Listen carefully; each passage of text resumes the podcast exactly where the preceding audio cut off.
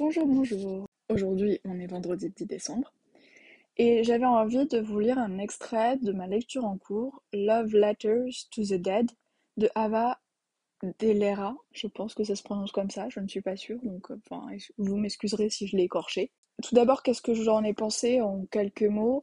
Alors, euh, je vous avoue que la forme, euh, j'en suis à plus de la moitié là, euh, la forme épistolaire, le fait que ce soit des lettres, ben, on sent l'introspection du personnage, mais on, sent aussi une certaine distance avec ses émotions. Alors, qui est logique avec l'histoire, mais du coup, qui m'a maintenu un peu à l'écart. Et puis, je pense que aussi, c'est un sujet euh, pas facile à traiter euh, et qu'il faut être aussi dans le bon mood pour l'aborder. Je pense pas l'être. Parce que je me, suis dit, enfin, plusieurs fois, je me suis dit là, je, je pense que je serais dans un mood où vraiment euh, ce genre, enfin, un mood approprié à ce genre d'histoire, je serai à deux doigts de pleurer et euh, en fait, ben, je le lis un peu comme euh, je lirais un cours de, de médecine et du coup, euh, ben, ça le fait pas trop. c'est dommage parce que ça a tous les éléments pour, mais je pense qu'il y a aussi le fait que j'ai un peu de mal avec Laurel. Il y a enfin, il y a des éléments qu'on n'a pas vraiment dans le récit, enfin, qu'on qui sont sous-entendus mais pas tout à fait clairs, qui font que je pense qu'ils maintiennent à distance. Mais globalement, c'est une bonne lecture et l'extrait que je vais vous lire me plaît bien. Je me suis dit, quand je l'ai lu, ah, je le lirai bien euh, à mes auditeurs. Bon, euh, et du coup, euh, bah, je vais commencer. Mais il sera un peu long. Cher Kurt, dans la deuxième phrase de ton ultime lettre, tu dis Cette lettre devrait être assez facile à comprendre. Elle l'est sans lettre. Je veux dire par là que je comprends comment elle est tournée, ce qu'elle raconte et comment elle finit. Devenir star ne t'a pas rendu heureux, ça ne t'a pas rendu invincible. Tu étais encore vulnérable, en guerre contre tout et en même temps amoureux de tout. Le monde était un fardeau trop lourd pour toi. Les gens étaient trop proches de toi. Tu l'exprimes par une phrase qui ne me sort pas de la tête.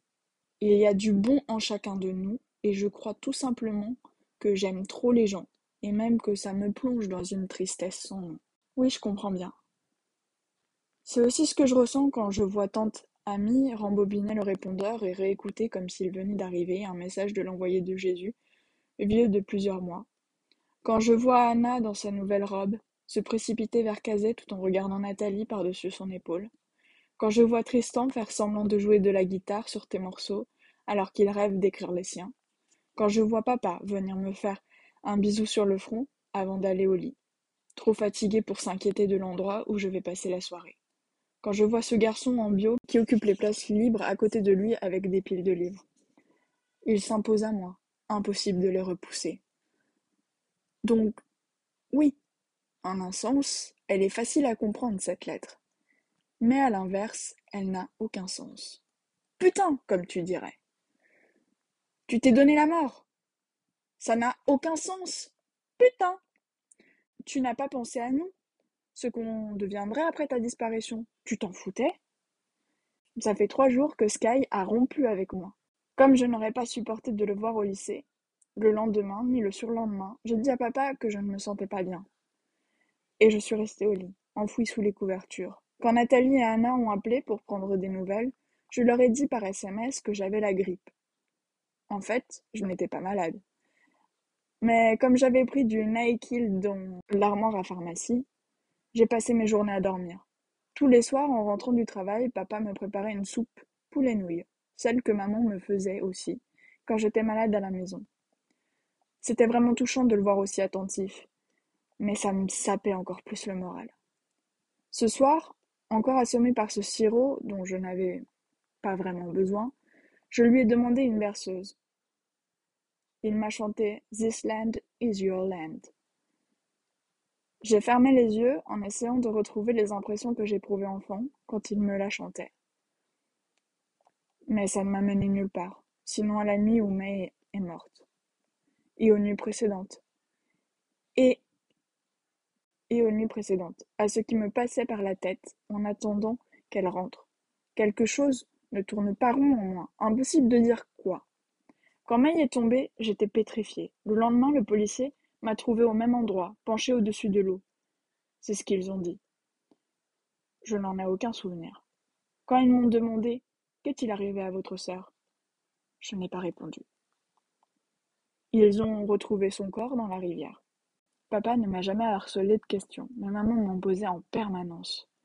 Voulant savoir ce qu'on faisait sur ce pont, pourquoi on était allé là-bas, pourquoi on n'était pas au cinéma, comme on avait dit. Je pense que maman m'en voulait de ne pas pouvoir lui en dire plus. Je pense que c'est peut-être pour ça qu'elle est partie en Californie et qu'elle a cessé d'être ma mère. Je pense qu'elle me mettait tout sur le dos. Et je pense qu'elle a raison. Si je connaissais la vérité, elle ne reviendrait jamais. La veille même de son départ, je la revois essuyer le comptoir après le petit déjeuner. Elle a levé les yeux et m'a demandé Laurel, est-ce qu'elle a sauté? Non, lui ai-je dit, c'est le vent qui l'a poussée. Pour toute réponse, maman s'est contentée d'un hochement de tête, les yeux pleins de larmes, avant de se détourner. Ce soir, après que papa est allé se coucher, je suis restée éveillée dans mon lit. Puis j'ai gagné la chambre de mai sur la pointe des pieds et j'ai commencé à tourner la poignée. Mais je me suis ravisée. J'ai eu peur, tout à coup, car je savais qu'elle ne serait pas là, que j'aurais face à moi toutes ces affaires, muettes, telles qu'elle les avait laissées. Nirvana signifie libération, libération de la souffrance. Je pense que certains voient la mort ainsi, donc bravo de vous être libéré, je suppose. Quant à nous, nous sommes encore là, à essayer de recoller les morceaux. Amitié, Laurel. Je pense que maintenant vous comprenez pourquoi je disais qu'il faut être dans le bon mood, parce que c'est un peu le reflet de cette histoire, c'est-à-dire qu'elle n'est pas très très joyeuse. Elle est véridique, elle est colère, en colère face à la mort d'un proche, chose qu'on peut comprendre. Et même si je vous dis que je suis pas dans le bon mood, même si machin, c'est un des passages qui m'a quand même euh, assez touchée et du coup que je voulais partager avec vous parce que c'est une adolescente en colère, en colère euh, contre sa sœur, en colère contre sa mère, en colère contre son père qui se relève pas, sa mère qui a abandonné tout simplement. Et euh, ben tout simplement moi je me demande qu'est-ce que j'aurais fait à la place de ses parents, est-ce que je serais restée près de cette fille, est-ce que je serais partie? Et puis qu'est-ce que j'aurais fait à la place? Est-ce que j'aurais pas gueulé un peu plus fort? Est-ce que je n'aurais pas suivi ma sœur? Parce que finalement c'est peut-être le chemin le plus simple, même si c'est pas plus simple pour ceux qui restent. Bref, euh, tout ça pour dire que j'essaie de me mettre un peu dans sa peau et je pense que le fait que ce soit des lettres aide à se mettre dans sa peau.